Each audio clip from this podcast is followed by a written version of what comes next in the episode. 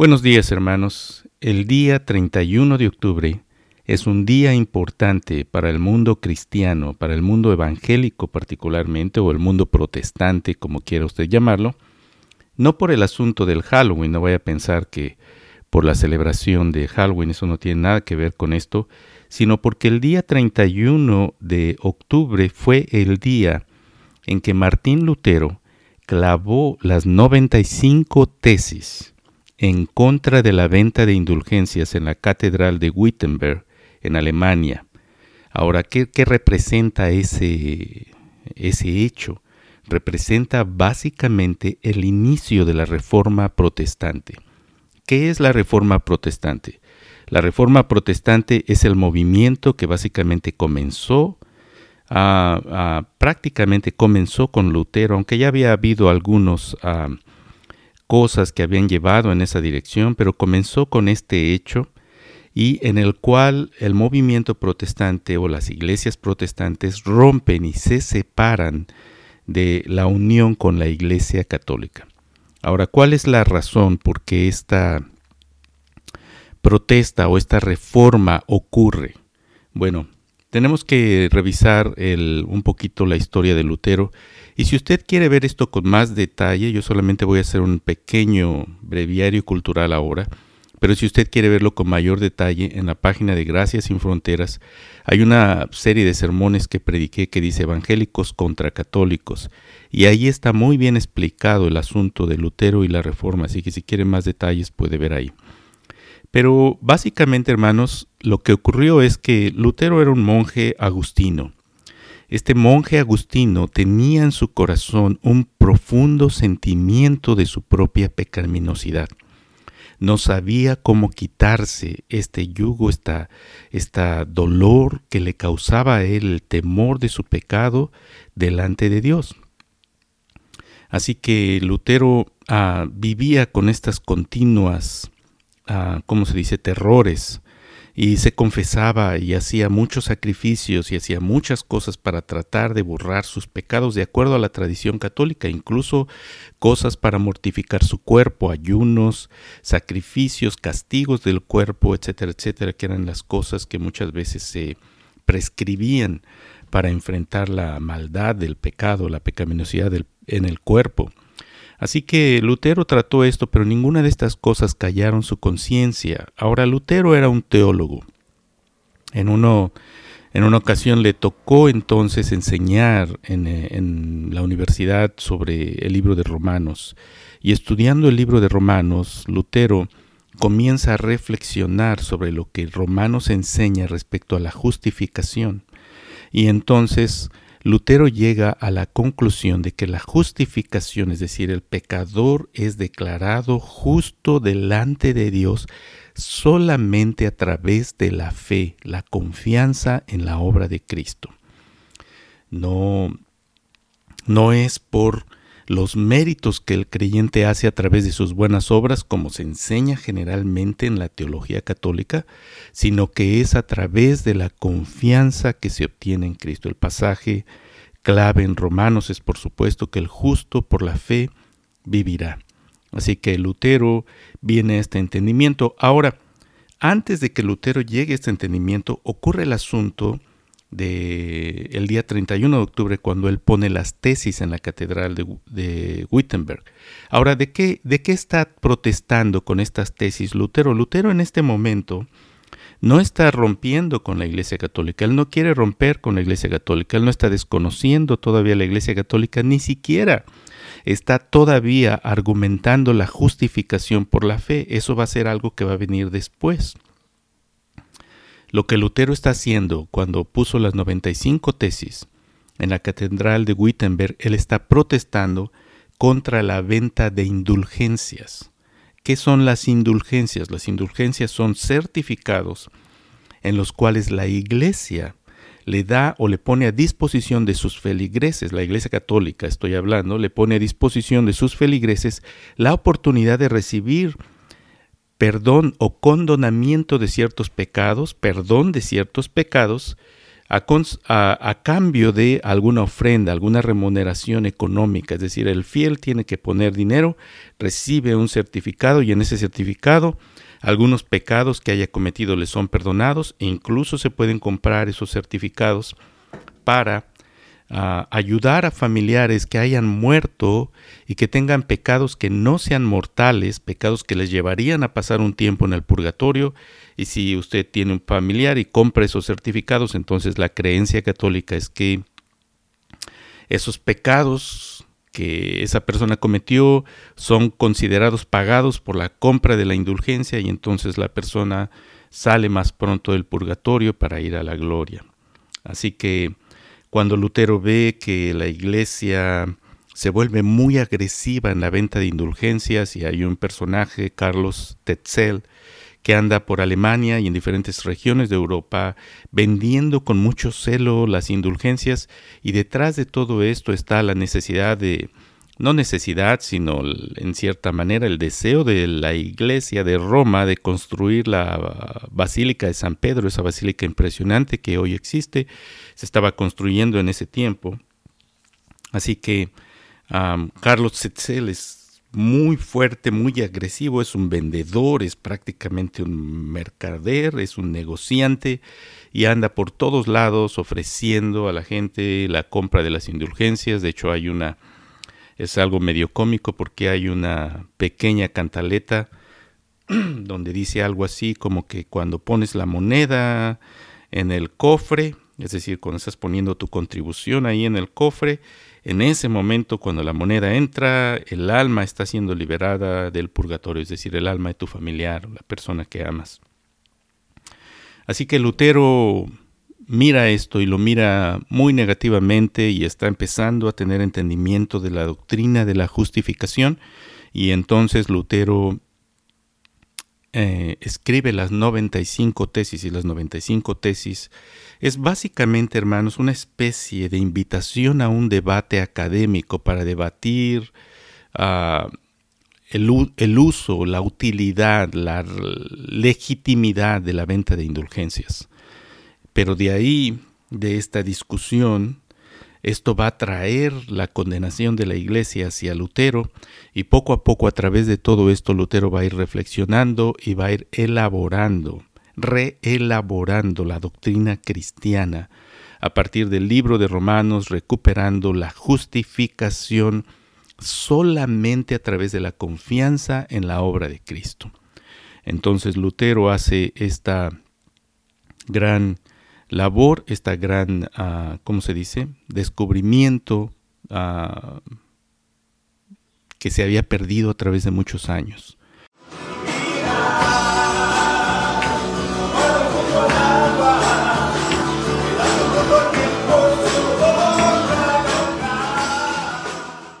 Ahora déjenme nada más darles por último, y no quiero tomar mucho más tiempo, pero por último darles una idea de cómo es que la iglesia llegó a perder el entendimiento del Evangelio, porque esto que Lutero estaba descubriendo no es, no es algo que fuese nuevo, era la doctrina que se había enseñado por los apóstoles, que había sido enseñada por los padres de la iglesia y que había sido enseñada particularmente por San Agustín, uno de los más grandes teólogos del siglo IV. Y cómo es posible que la iglesia haya, se haya desviado. Déjeme darle un pequeño breviario cultural y tal vez esto nos ayude a entender mejor ah, el asunto de la reforma y la necesidad y la importancia que nosotros tenemos de reconocer a la reforma como algo que se convierte en la raíz de nuestra fe en cierta manera. Si usted sigue conmigo y hemos estado estudiando un poquito en el libro de los Hechos y la historia del apóstol Pablo y vimos cómo Pablo esparció el Evangelio en el mundo gentil, cuando el primer siglo termina, mis hermanos, la iglesia es predominantemente compuesta de personas no judías, es decir, de gentiles.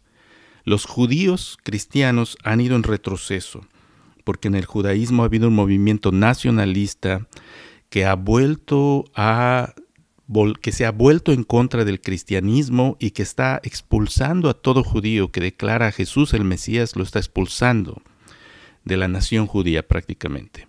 Así que el judaísmo cristiano se va retrayendo y tristemente para el segundo siglo son muy pocos los cristianos judíos que continúan. La iglesia para el segundo siglo es prácticamente una iglesia compuesta de gentiles.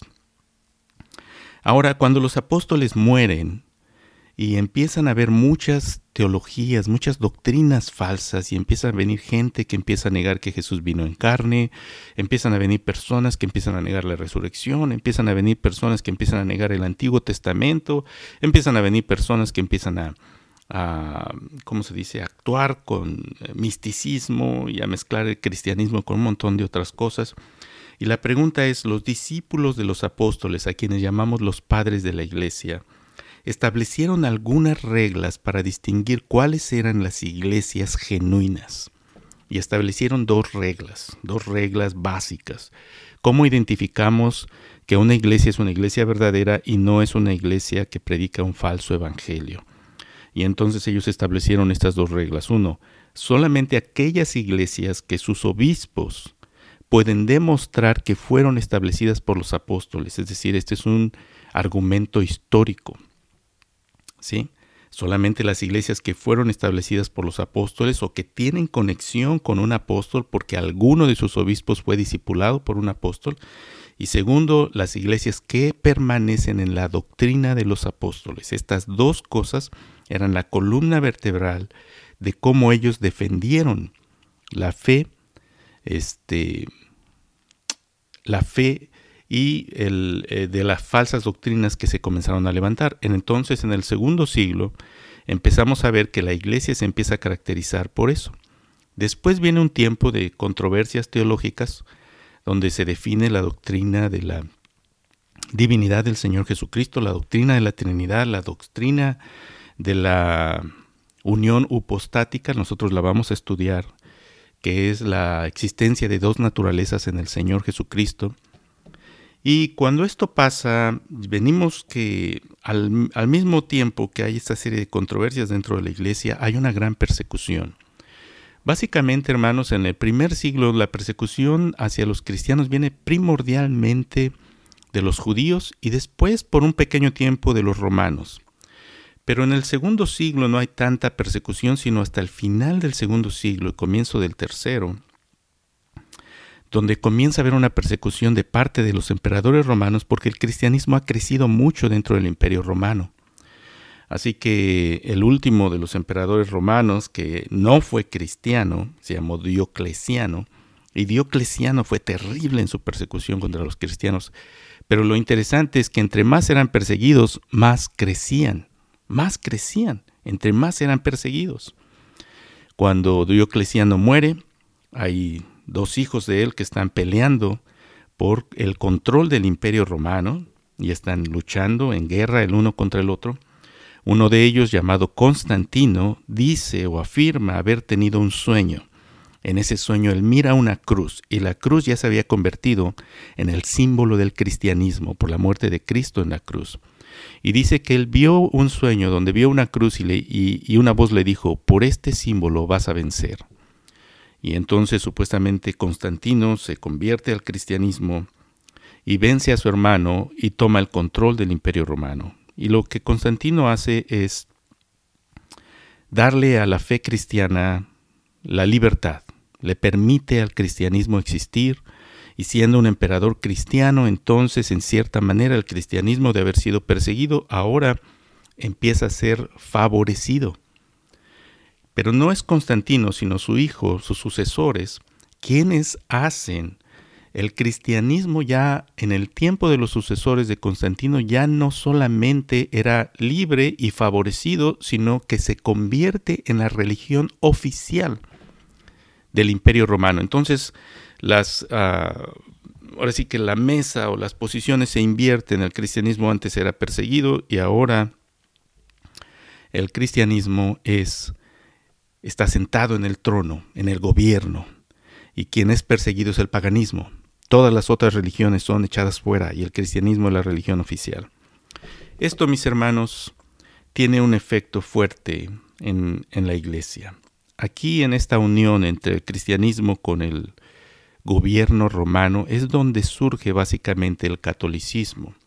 San Agustín fue un gran hombre, San Agustín fue un teólogo de este tiempo y Agustín fue formidable en defender las doctrinas de la gracia, en defender la gracia en el Evangelio, etcétera, etcétera. Pero Agustín también tuvo que ver en sembrar los argumentos para la supremacía de la Iglesia de Roma.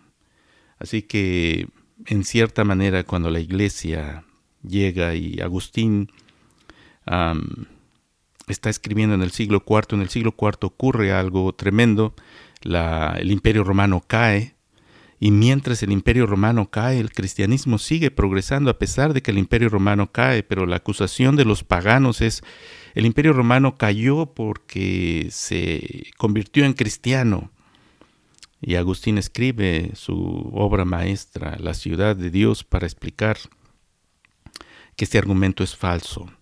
Y entonces Agustín argumenta en la ciudad de Dios que existen dos ciudades, la ciudad mundana y la ciudad celestial. Y en esta ciudad celestial Dios reina y Dios gobierna, y es el establecimiento del reino de Dios. Claro, es una visión eh, maravillosa de la vida, porque ve al mundo secular como el mundo perdido y al mundo espiritual. Pero lamentablemente esta visión se va a convertir en la visión que va a, hacer a la iglesia romana reclamar la autoridad sobre todas las otras iglesias, basados en cierta manera en los preceptos que los padres de la iglesia habían establecido, como decir, por ejemplo, cuál es la iglesia que fue fundada por apóstoles y la iglesia de Roma decía, nosotros fuimos fundados por los apóstoles. Ahora esto no es exactamente ah, correcto, porque no fue fundada por los apóstoles, mas sin embargo la iglesia de Roma tuvo la presencia de dos apóstoles muy importantes, Pedro y Pablo. Así que, aunque no fue fundada por los apóstoles, la iglesia de Roma fue fundada por creyentes que llegaron a Roma, no por los apóstoles, los apóstoles vinieron después. Pero la iglesia de Roma usó este argumento para decir nosotros somos la iglesia importante y nuestro obispo debería ser el jefe de todas las iglesias cristianas, por ser el asiento del gobierno, por estar unida al gobierno, por tener estos beneficios, por tener este poder, por tener este dominio, por tener esta capacidad, la iglesia de Roma se convierte en la iglesia preeminente. Y puesto que Agustín ha establecido que en la ciudad de Dios el obispo, el gobernador, tiene actúa en cierta manera como representante de Dios y si puesto que Dios es el dueño del mundo, entonces él obispo romano cobra mucha preeminencia y en calidad de representante de Jesucristo se convierte prácticamente en el gobernador. Y en la ausencia del poder secular, el imperio romano ha caído, es el, el, papa quien se convierte en el poder prácticamente. Y entonces es muy interesante que a pesar de que las ah, tribus bárbaras que invaden el, imperio romano y lo hacen caer. Estas tribus bárbaras que ganan por la guerra y que derrotan a sus acérrimos enemigos, los romanos, terminan convirtiéndose al cristianismo. Es interesantísimo esto, ¿sí?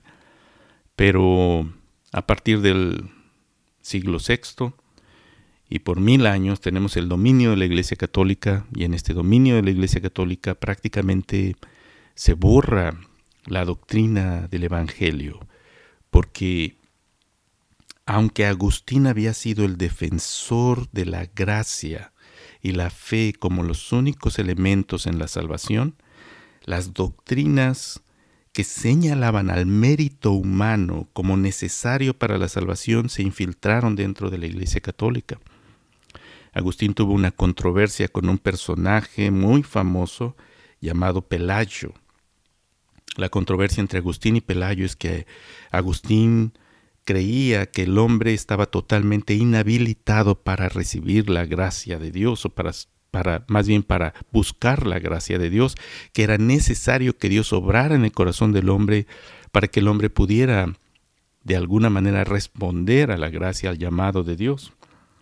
Y por supuesto esto tenía que ser una obra de Dios en el corazón. Pelayo afirmaba que el hombre estaba capacitado no solamente para responder al llamado de Dios, sino además tenía la capacidad de obedecer la ley de Dios. Así que en esta controversia que hay entre Agustín y Pelayo, la iglesia rechaza a Pelayo y rechaza la doctrina de Pelayo como herética. Es muy interesante esto.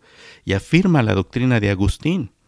Pero cuando la iglesia católica se establece como la gobernadora del mundo, prácticamente, la doctrina de Agustín es puesta a un lado y la iglesia adopta prácticamente la doctrina de Pelayo. Es interesante, se rechaza Pelayo como hereje, pero es su teología la que es adoptada y la iglesia entonces comienza a predicar un evangelio basado en el mérito humano, lo que el ser humano hace. Claro que esto es una simplificación muy grande porque a través de mil años que la iglesia católica dominó, no podemos decir que fue siempre así. Hubo muchas corrientes, hay muchas corrientes, la Iglesia Católica tampoco es un ser unificado, hay muchas corrientes teológicas y vertientes dentro de la misma, pero en términos generales así fue para el tiempo que vinieron los reformadores, la Iglesia Católica había ya prácticamente establecido en su oficialmente en su teología este tipo de salvación basada en el mérito. ¿Por qué Lutero se ofendía tanto por las indulgencias? Porque Lutero estaba arribando al entendimiento de la justificación por la fe. Lutero había luchado con su propio pecado y pensaba y decía, ¿Cómo puedo liberarme de mi pecado? Y estudiando el libro de Romanos, entendió que lo único que lo libera a uno de esta terrible condenación que hay en el corazón del hombre de saber que va a ser condenado ante la presencia de Dios, lo único que nos libera es la confianza en la obra perfecta de Cristo. Entonces, cuando Lutero miró las indulgencias, comenzó a entender y decir, no, las indulgencias Tú no puedes ofrecer el perdón a través de la venta de indulgencias. La iglesia no puede ofrecer ese perdón porque ese perdón no puede venir a través de los méritos humanos. Viene exclusivamente a través de la fe. Y Lutero estaba comenzando a llegar a ese entendimiento.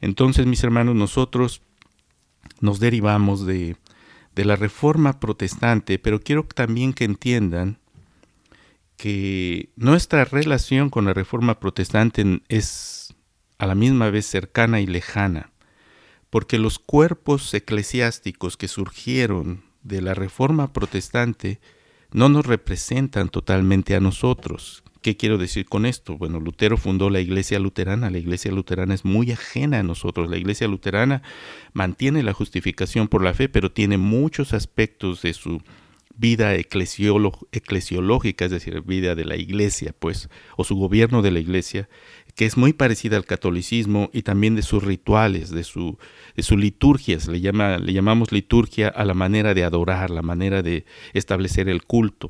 Así que esas cosas son todavía muy parecidas a la Iglesia Católica. En el luteranismo se hace todavía la misa, como, como en la Iglesia Católica, y hay muchos aspectos de la doctrina luterana en los que no coincidimos.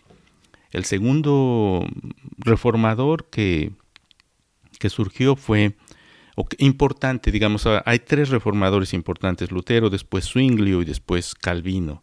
Calvino es para nosotros quizá el más representativo porque Calvino formó el movimiento reformado del cual vinieron las iglesias presbiterianas y las iglesias reformadas. Y aunque, hermanos, nosotros heredamos y tenemos cierto entendimiento de la salvación que está en acuerdo con aspectos de la doctrina calvinista, no somos completamente reformados, porque nuestra forma de culto, nuestra forma de la iglesia, no, no nos lleva a la al entendimiento de la iglesia reformada. La iglesia reformada, como los presbiterianos o los reformados en su, en su vida de culto, por ejemplo, ellos bautizan a los niños, nosotros no aceptamos eso. Ellos ah, dan la, Eucaristía, la cena del Señor cada servicio.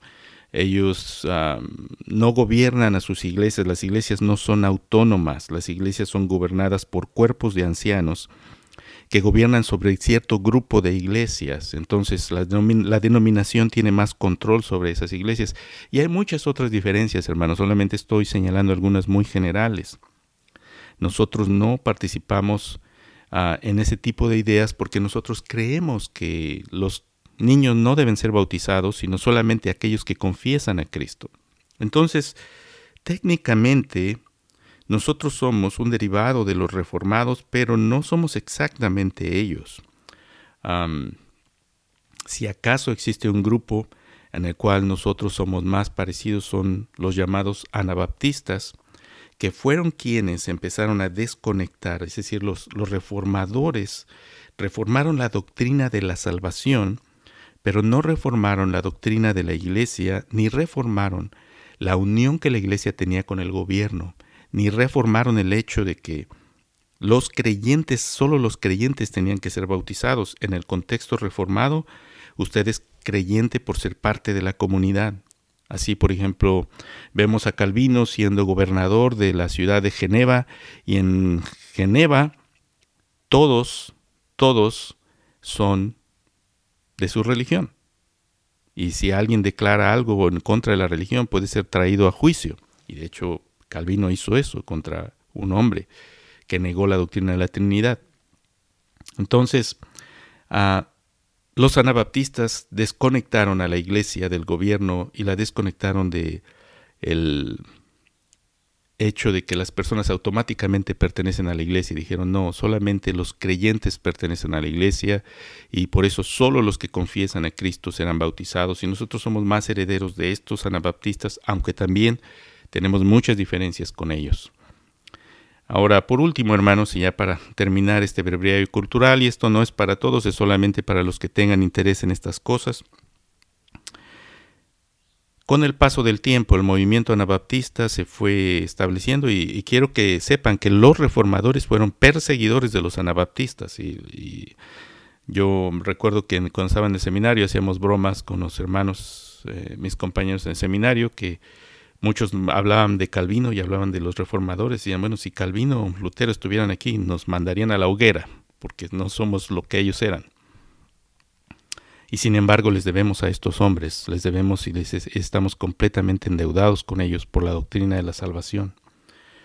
Pero nosotros somos más derivados del movimiento anabaptista y después de un movimiento que se llama el movimiento un movimiento espiritual que surgió en, eh, los países eh, nórdicos, en Europa. ¿Cuál es la traducción? En la traducción del, inglés al español es algo así como espiritual.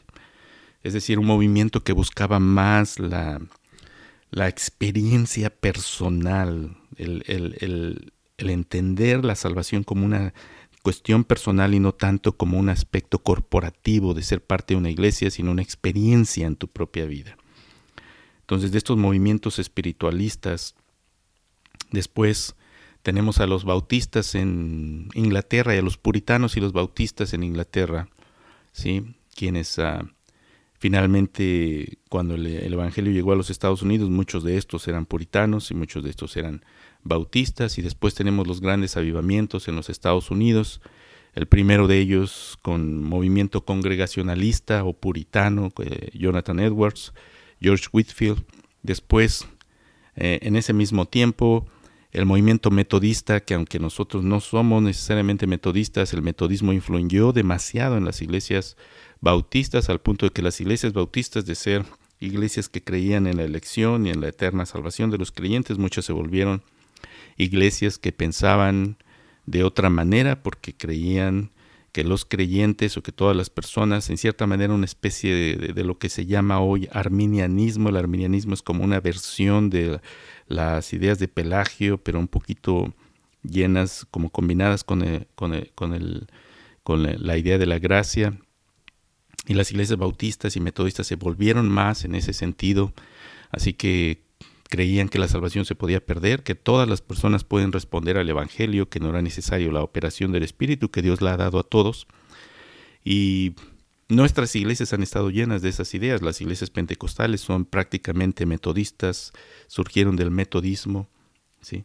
y las iglesias bautistas estuvieron salpicadas de estas cosas. En los últimos años, entre las iglesias este, bautistas ha habido un resurgimiento de la doctrina reformada y cuando hablamos de esto usted debe entender que estamos hablando de la doctrina de la salvación, no de la doctrina de la iglesia ni de la doctrina de la escatología. Nuestras iglesias han sido más influidas por el dispensacionalismo. Dispensacionalismo es una manera de entender cómo van a ocurrir los eventos en los últimos tiempos que las posturas de las iglesias reformadas. Las iglesias reformadas no son dispensacionalistas.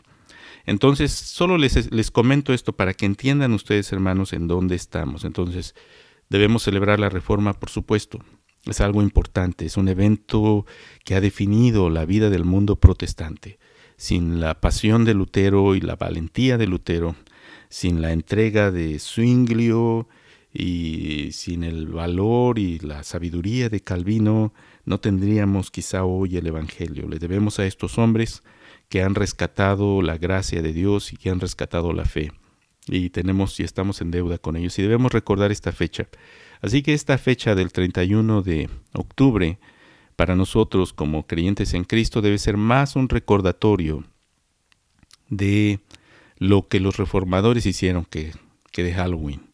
Así que se los dejo ahí, hermanos. Ojalá que esto sea útil. Y si quiere conocer los detalles más y si quiere ver con mayor detalle este asunto de la vida de Lutero, las indulgencias, y quiere ver los argumentos bíblicos y todo, entonces vaya a la página de Gracias sin Fronteras, ahí donde dice evangélicos contra católicos, y ahí yo di dos sermones donde hablé de la de dos de los aspectos de la reforma. La reforma se, resume muchas veces en, en, cinco, lo que le llaman las cinco solas, sola gracia, sola fe, solo Jesús, solo a Dios la gloria y sola escritura. Y en una conferencia yo di dos conferencias, una sobre la fe y la otra sobre solo a Dios la gloria.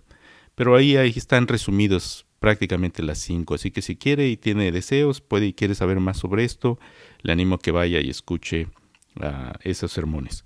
Hermanos, que el Señor les bendiga y de nuevo, si por alguna razón usted está escuchando esto, no sabe cómo llegó aquí y no sabe quién le habla, mi nombre es Guillermo Márquez, pastor de la Iglesia Bíblica Nuevo Pacto, antes nos llamábamos Iglesia Hispana Nueva Vida. Nos reunimos los domingos a las 11 de la mañana en la escuela Middle School, en la Middle School, en el Greenfield Middle School en El Cajón. Esta escuela está ubicada en la calle de Greenfield, ahí en El Cajón, el Greenfield y la tercera. Ahí en la mera esquina, ahí estamos todos los domingos a las 11 y nos daría mucho gusto que nos acompañe Ah, o puede ir a la página de graciasinfronteras.org, graciasinfronteras.org, y ahí están nuestros sermones y nuestras enseñanzas, y ahí también puede hacer contacto con nosotros. Muy bien, que el Señor les bendiga. Buenas tardes a todos.